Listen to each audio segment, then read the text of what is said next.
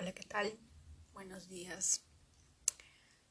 Hoy quiero compartirles una historia muy interesante sobre abundancia. Y si es que hay algo que he ah, aprendido y sigo aprendiendo, es la mentalidad tan diferente que tienen o las habilidades, no, sé exactamente, que tienen la mayoría de los árabes, musulmanes. Yo en el año 2017 estuve en Miami y por curiosa quise eh, estudiar o ver cuáles son los cursos que daban, ¿no? Y cuánto costaba. Para mi sorpresa, Ojo, hablo de mi experiencia en la ciudad de Florida, en Miami, sobre un curso de, si no me equivoco, era quería estudiar eh, algo como moda, moda, fashion y esas cosas. Y no sé si dudo mucho que haya entendido mal, porque luego me confirmaron que era así. Que el curso para una persona extranjera, de alguna manera era tres veces más que el curso para una persona natural de Estados Unidos. Y yo me preguntaba y me decía, ¿cómo es posible que las personas que vengan de supuestamente países más pobres tengan que pagar el triple? Yo no entendía, mi cerebro no lo entendía y cómo personas que están aquí, el curso costaba creo que mil dólares, ¿ya? A mí me costaba tres mil y a ellos le costaba mil dólares y ellos también tenían la opción de becas, de pagos y todo eso. Y en aquel entonces yo estaba en una relación con una persona y pude ver de cerca cosas que antes no me daba cuenta, pero que en ese momento sí. Y es que la mayoría de personas, yo entiendo que hay problemas serios, hay problemas graves dentro de la familia. Hay un problema de depresión, de sentirse solo. Ese tipo de cosas abunda mucho aquí.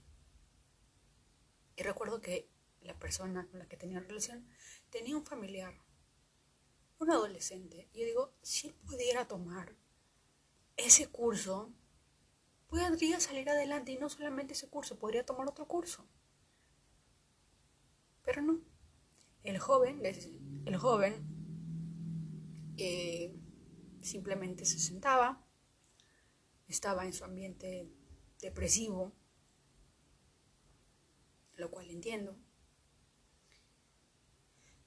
Y es que a veces hay personas que prefieren,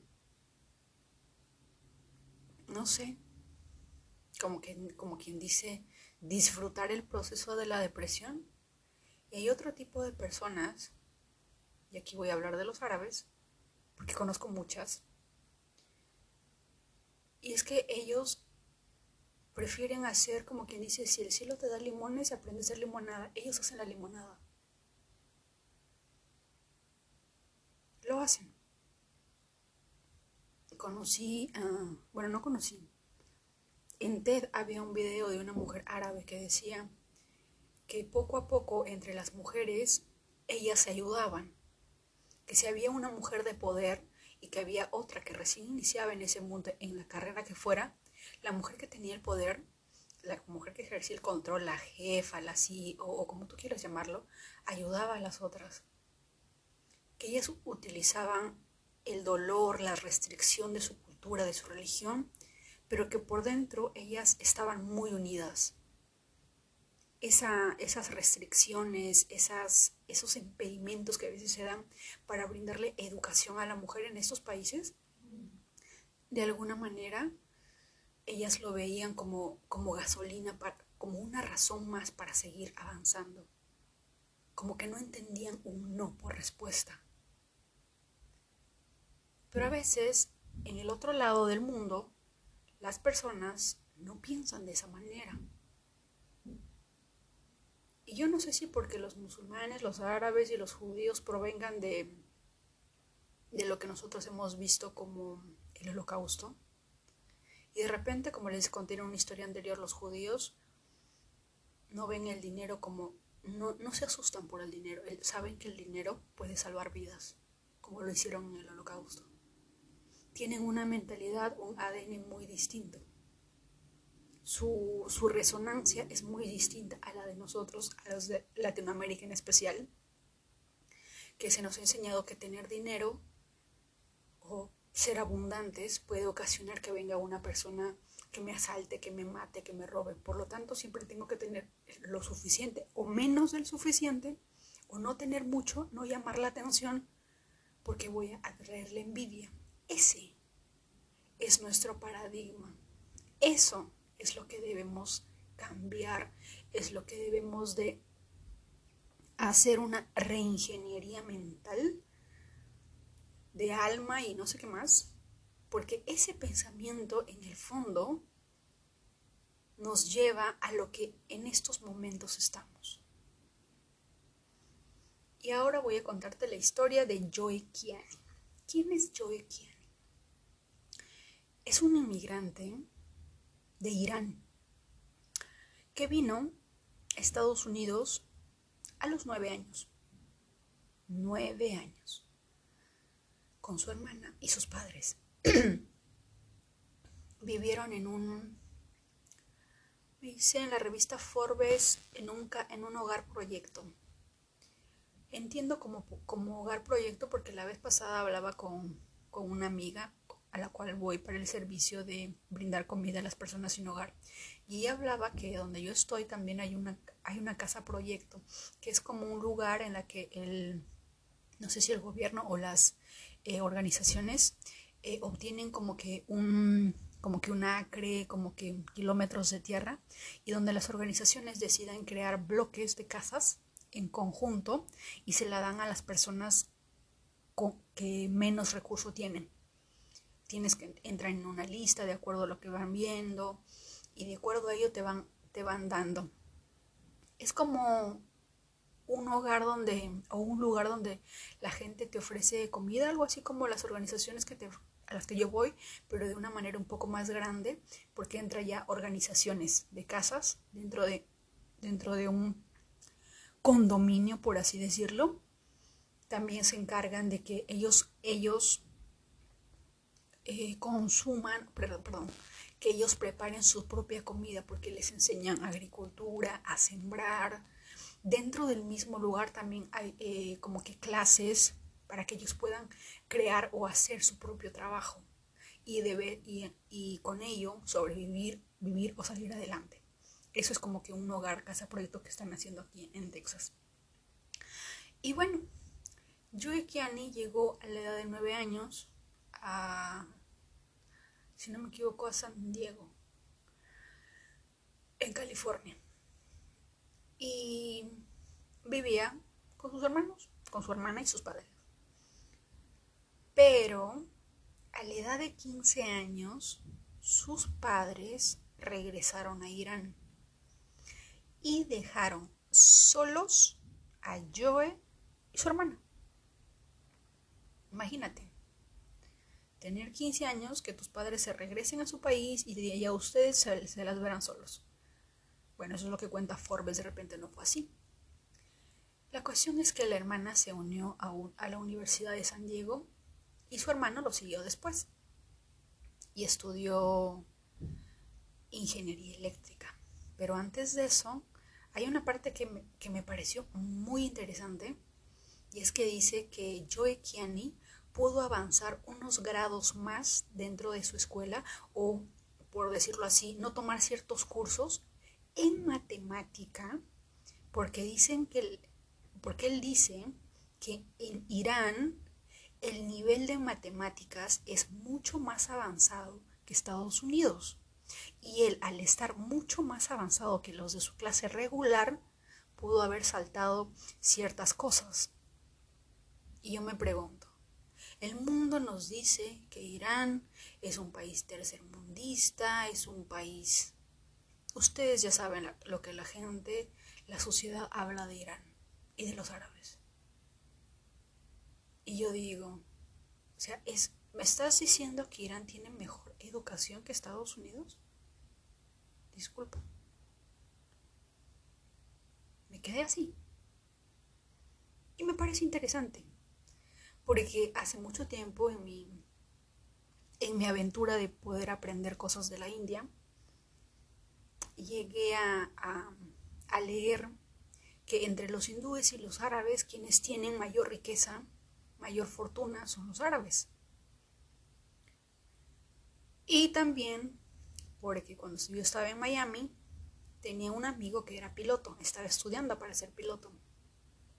Y yo le estaba diciendo, ¿cómo es posible que tú vengas de Pakistán Supuestamente estás en la, en la última lista de los países más pobres, peligrosos y todos.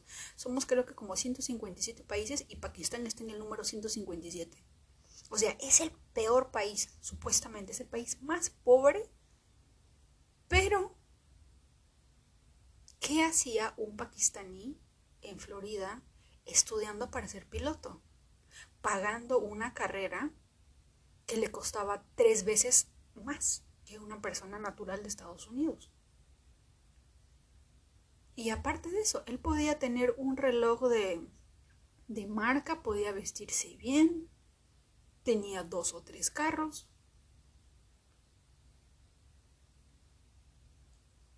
Y no entendía. Y ahora empiezo a entender, estoy tratando de entender cuál es la mentalidad, la cultura de las personas árabes que tienen esa facilidad de poder este, atraer abundancia, de ser abundantes. ¿Mm? Y me decía que él, mi amigo de Pakistán, pues, número uno, su papá era piloto y trabajaba para la, para la empresa Qatar Airlines.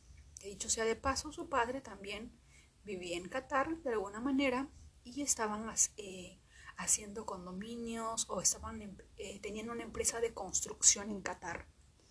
Y en Pakistán, pues él de alguna manera, eh, el apellido que él tenía como era como que Sheikh, y ese apellido como que es un apellido importante en el mundo árabe o dentro de Pakistán ya que es como que los, las personas que están involucradas en la política.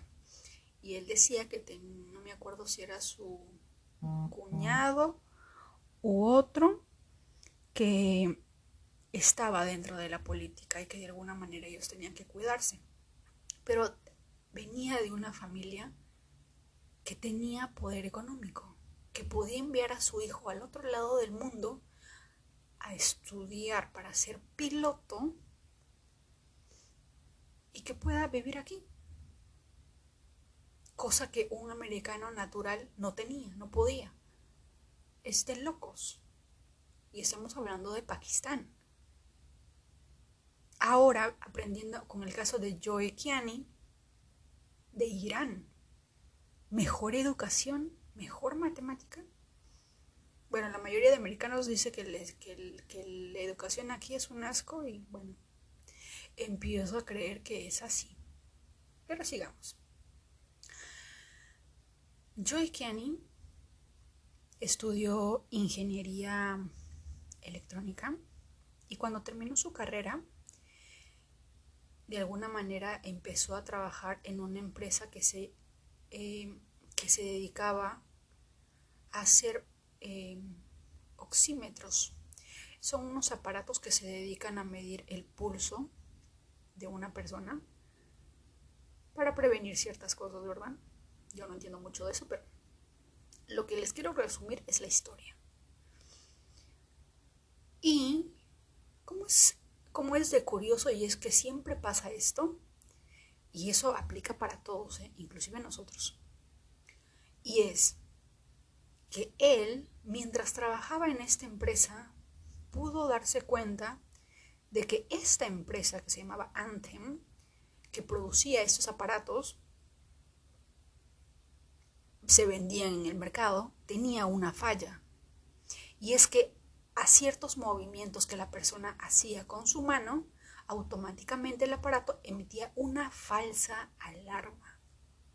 O sea, no era un aparato que estaba al 100% en, en las mejores cualidades, sino que emitía alarmas.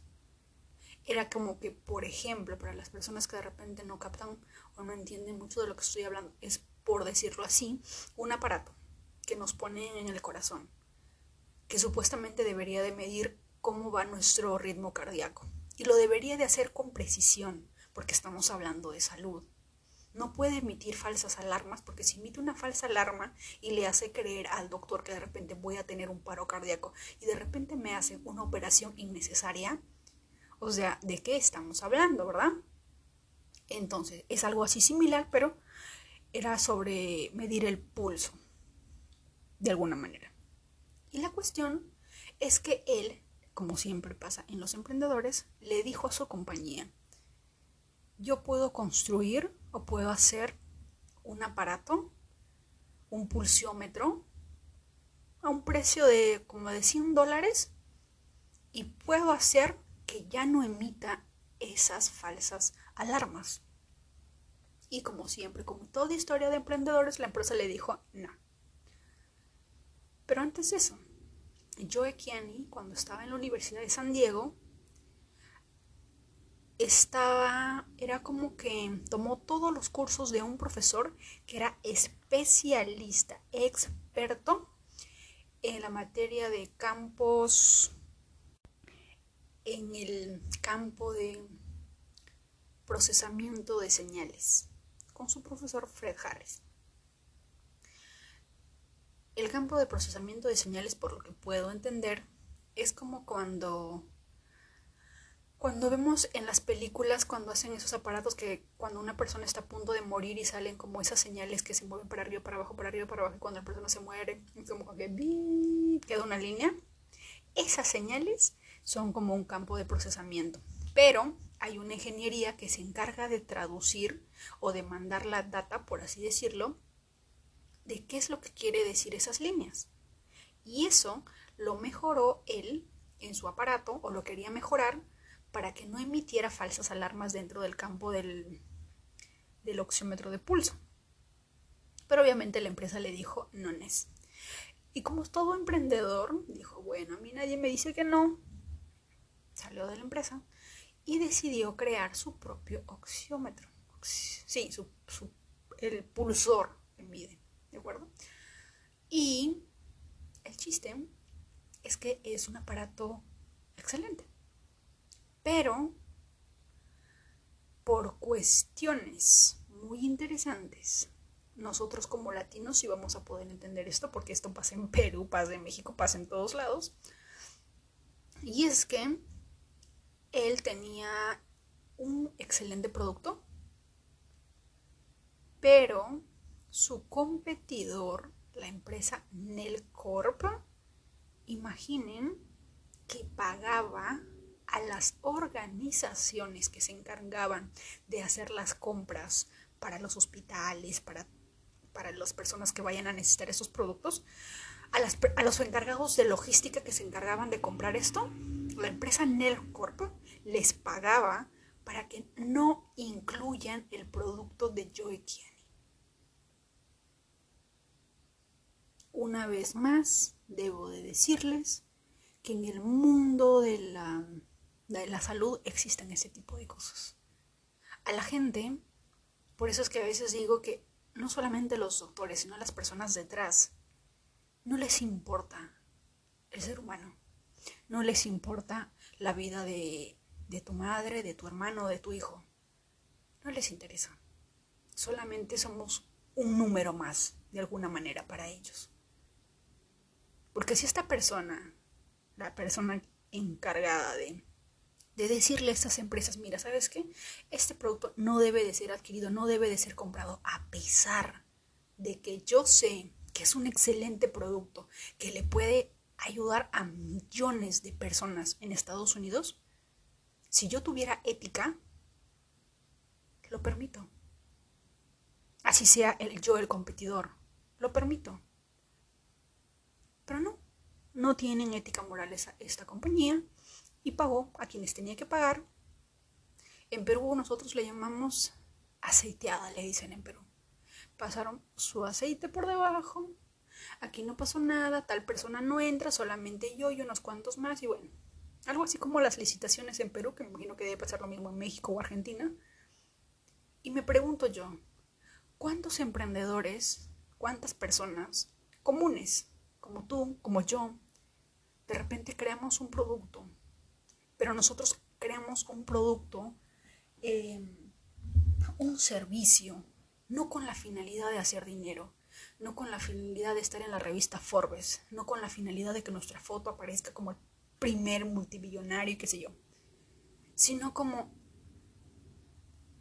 sino como la persona que dice, quiero que este producto ayude a estas personas. No quiero que este producto emita más falsas alarmas porque, porque es malo. Debe de haber un producto que, que, que, esté al 100%, que pueda emitir señales de acorde a lo que el ser humano va emitiendo. Porque estamos hablando del tema de la salud, que es algo importantísimo. Y pero no, ¿cuántas empresas alrededor del mundo harán esto? ¿Cuántas? ¿Cuántas marcas potentes que nos venden comerciales por radio, por televisión, no harán esto a otras personas que recién están creciendo y que su único propósito y finalidad es que su producto, servicio, llegue a nosotros porque nos va a ser de utilidad? ¿Cuántos? hay que empezar a cuestionar la ética de las marcas. Hay que empezar a cuestionarlas desde ya. Porque si a ti no te preocupa mi salud, ¿por qué yo debo de preocuparme por tu producto? Por si tu empresa crece o no. ¿Por qué debo hacerlo? ¿Por qué? Dentro de la energía de dar y recibir debe de ser una energía recíproca. ¿Verdad? debe de una energía fluir de manera natural. No solamente en la que tú te es o, o solamente te encante recibir, pero no quieras dar, porque no te importa. Ojo, yo no tengo absolutamente nada en contra de los millonarios, ni de los billonarios, ni creo que lo deberías de tener tú porque nadie en su sano juicio puede llegar a ser millonario si lo odia. Pero lo que sí genera malestar son las personas con poder o sin poder que no tengan ética moral, que de verdad no les interese la salud de millones de personas, no solo de una. ¿Mm? Bueno, en ese caso, Joe Kiani fue a corte, gracias a cielo ganó, porque le dijo al jurado que no es justo que una empresa grandísima pues pague, soborne a unas organizaciones para que su producto no llegue al mercado o para que su producto no sea considerado. Y dicho sea de paso, un buen producto. Lo ganó y empezó a generar, obviamente, ganancias, y justo entramos en temporada COP. Y ahí fue donde él empezó a ganar sus ganancias, el dinero de las ventas, de los productos, porque su producto de alguna manera fue recomendado. Hubo algunas organizaciones que se unieron, otras que no, que compraban su producto. Y en la época del COVID, pues obviamente con ese producto de las como era un... Pro, eh, en COVID el problema era la respiración, ¿verdad? Entonces, ese aparato que él producía, pues de alguna manera, era excelente para el momento. Y es curioso, ¿saben? Porque la mayoría de emprendedores ah, no, no dicen, ay, estamos en COVID, las ventas van a bajar. No. El dinero no se va. El dinero se mueve el dinero se mueve por campos. Como lo decía Miguel Ángel Cornejo, en temporada de todos, todos dicen que en, enero, por ejemplo, los negocios bajan. En los meses de enero nadie tiene plata. Con los negocios empiezan a perder clientes. Y dicen, ah, no es que el dinero se va, el dinero se mueve a otro lado. ¿Y a dónde se va? Él decía que se movía a las empresas de hoteles de vacaciones. Que pregunten, que preguntemos a las empresas, como que los hoteles, las compañías de viajes, esas personas, es el mes perfecto para ellos. Porque es temporada de vacaciones, hay personas que ya han alistado sus viajes y ya, ya lo compraron y todo el dinero se mueve ahí. Y así, en época de COVID, pues el negocio, o el dinero, perdón, se movió a la industria de la salud, a la industria farmacéutica, al medtech, como le dicen aquí en Forbes. Y ahora, Joe Kiani está trabajando en un producto, algo así como el Apple Watch, pero de mayor precisión y también he entrado en varias demandas con Apple porque lamentablemente en la historia de todo emprendedor siempre pasa que Apple se mete por los palos y se lleva a tus ingenieros.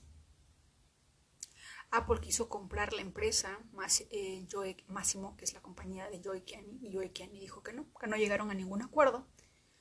Y curiosamente, luego de esta reunión, dos de los ingenieros mayormente calificados dentro de la compañía de Joey Kenny se fueron para Apple.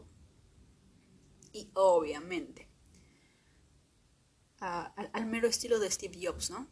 Steve Jobs siempre enseñaba que la idea, la idea no es de la persona que, que la tiene, es de la persona que la hace. Así que imagino que sus eh, empleados deben de tener eso en cuenta y bueno, alguien tuvo la idea y como les está demorando en hacerla, nosotros tenemos todos los aparatos, los medios, el dinero para poder hacerlo, nos robamos su gente y lo empezamos a hacer nosotros. Ahorita están en una en una corte que supuestamente se va a llevar hasta el próximo año porque Joe Kiani dice que Apple está, está sacando o tiene unos productos con unas patentes que él creó lo cual podríamos decir que es cierto porque tiene dos de sus empleados. ¿Mm? Eso tampoco es ético. Pero bueno, eso más habla de los empleados que de la compañía de Apple. Yo creo que en el mundo laboral hay dos clases de personas. Las clases de personas que no aman su trabajo y que simplemente están por un salario y las personas que realmente aman su trabajo y no les importa el salario porque son felices. Es la verdad. Hay personas que odian su trabajo y eso lo vemos en TikTok a cada rato con personas posteando que tienen que ir a trabajar, que es horrible, que es una pesadilla, pero siguen ahí. ¿Mm? Hoy quería compartirles esta historia de Joey Kenny porque me pareció muy interesante. Número uno, no, toda, Todavía no puedo creer cómo es que Irán tenga la mejor educación. ¿En serio? Y lo más curioso es que hay una parte en las cuales Joe Kiane dice que el aparato que tenían y que tenía una falla en la primera empresa donde él trabajaba Antem en sus inicios, lo único que necesitaba, él, dice, o sea, de manera, me, me imagino que de manera irónica, él decía que el aparato emitía fallas de alguna manera porque había como que una fórmula algebraica que de alguna manera no estaba bien hecha. Que hasta un niño de no sé qué edad en Irán podía haber resuelto ese problema. Y me quedé, ¿es en serio? de verdad, yo no sé cuál sea el nivel matemático de Irán. Dicho sea de paso, el álgebra se creó. No sé en dónde, pero las matemáticas vienen de ahí, vienen de Irán, de Irak. Si alguien está o tiene Netflix, vayan a ver la película mm, El hombre que el hombre que conocía el infinito. Excelente película. Es un matemático hindú, Ramanujan. que sacaba sus fórmulas, que él decía que, el dios o la diosa del, del, campo hindú les daban sus ideas, y se fue a, y se fue a Inglaterra. Y los mejores matemáticos, un pequeño spoiler, los mejores matemáticos a veces se pasaban horas o días tratando de confirmar la fórmula matemática que él simplemente acababa de sacar de su cabeza. Y se quedaban pasmadísimos porque fórmula tras fórmula tras fórmula, él lograba acortar procesos que llevaban años siendo largos para poder llegar a un resultado. Ese es Ramanujan. Vean la película, es de verdad que les va a fascinar. Y bueno, hablando de Joe Kiani, aprendimos algo muy importante sobre las matemáticas el día de hoy es que definitivamente América del Norte, América del Sur y América Central, imagino que partes de Europa, nuestras matemáticas están hasta el queso. Bueno, aunque me encantaría saber la opinión de repente de una persona que vive en... ¿Cuál es el país que tiene la mejor educación? Si no me equivoco... Mm, ay, no me acuerdo, es un país que está fuera del continente europeo. Bueno, luego, luego, luego, luego, luego, lo veo. Sería muy interesante el nivel matemático de ese país con el nivel de Irán. Muy interesante. Hay muchas cosas que desconocemos del mundo.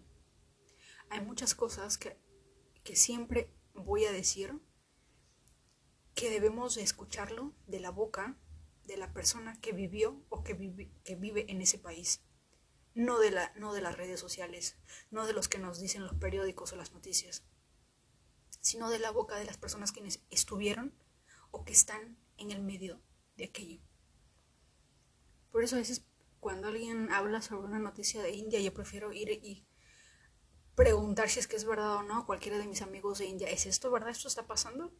Y muchas veces me dicen, no, esto no es así. Pero lo ven de otra manera. Lo, nos venden las noticias de manera un poco dramática, por así decirlo. Espero este podcast, ya sé que es de códigos sagrados, lo sé, pero dentro de los códigos sagrados hablamos de abundancia, hablamos de espiritualidad, crecimiento, y es muy importante saber cómo es la mentalidad de personas que son abundantes, que con una simple fórmula algebraica logran crear un producto con los cuales llegan a ser billonarios. Viniendo de un país a los que muchos de nosotros de alguna manera los miramos como que hay país tercermundista en las que las mujeres no tienen derecho y qué sé yo. Pero tiene cosas buenas. Y a veces es mejor escuchar la historia o la versión de una persona que vive o que vivió en ese país a simplemente leer algo en Google y decir sí, es cierto, así son. A veces es mejor conocerlos, leerlos, conocer su historia para poder saber. ¿Verdad? Espero que esta historia los inspire porque más allá de solamente estar en el campo espiritual, cada uno de nosotros tiene algo que ofrecer al mundo. Al igual que Joe Kiani vio un problema que pudo ser resuelto fácilmente y que él podía hacerlo y lo hizo, y tuvo que entrar en peleas y juicios con otras personas que no le dejaban, de igual forma también nosotros podemos crear un producto, podemos crear un servicio basándonos en la ética, basándonos en el, en el uso que le puede dar el resto de la humanidad. ¿Qué tan qué tanto puede resolver sus problemas, qué bienestar le brinda, qué es lo bueno que le puede dar? No sé si alguien de aquí quiera crear algún producto o esté haciendo un producto. Tenemos muchas personas, muchas mujeres en este, en este podcast. Y yo sé que todas tienen la posibilidad de crear un producto, sea un jabón, un shampoo, una crema, lo que tú quieras, no lo hagas pensando en el dinero. Piensa en un problema. Si hay algo que he aprendido a lo largo de los años de los emprendedores, es que ellos encuentran un problema y buscan la solución y se lo ofrecen al mundo. Eso es lo que he visto. Encuentran un problema y el mundo está lleno de problemas. Después también había otra película que no me acuerdo cómo se llama, iPad. No quiero hacerla larga, pero miren, la película se trata de un hombre que en India las mujeres son pocas. Ahora ya sí muchas, pero antes no tenían acceso a las toallas higiénicas que nosotros tenemos. Usaban trapos, a veces sucios. Y muchas, de acuerdo a lo que él dice en la película y en las estadísticas, y es que muchas lograban tener de alguna manera cáncer, infecciones, por usar trapos sucios, por usar trapos que no eran adecuados. Y él, en profundo amor por su esposa, porque no quería que se muriera de, cáncer o que terminara abortando a sus hijos. Tenía una mente, lo siento sin una mente maravillosa, algunos, no todos. Y es que dijo, voy a crear, ¿cómo se hace este producto? Porque en aquel entonces las toallas higiénicas valían un dineral allá. Y él quería crear un producto asequible para miles, miles y millones de mujeres. Porque no solo estaba su esposa de por medio, sino su madre, su hermana, sus familiares, vean esa película. No les quiero lanzar más spoilers, pero quiero que entiendan que un emprendedor nace cuando hay un problema. Cuando encuentra un problema y dice, yo tengo la solución. Y la hace. Así que si estás pensando, si tienes alguna idea, hazlo. Esta, que esta sea la señal que estabas esperando para simplemente lanzarlo, hacerlo. No necesitas que todo esté listo, no necesitas tener el nombre de la marca, no necesitas tener la tienda, no lo necesitas tener todo listo. A medida que el coche va avanzando y nos va mostrando el camino en la oscuridad, la luz, la luz nos va diciendo cómo vamos en el camino. De igual forma, a medida que vayas avanzando, se va a ir mostrando cuál es el próximo paso a seguir. Por ahora, tu único trabajo es empezar. ¿Quieres hacer una crema?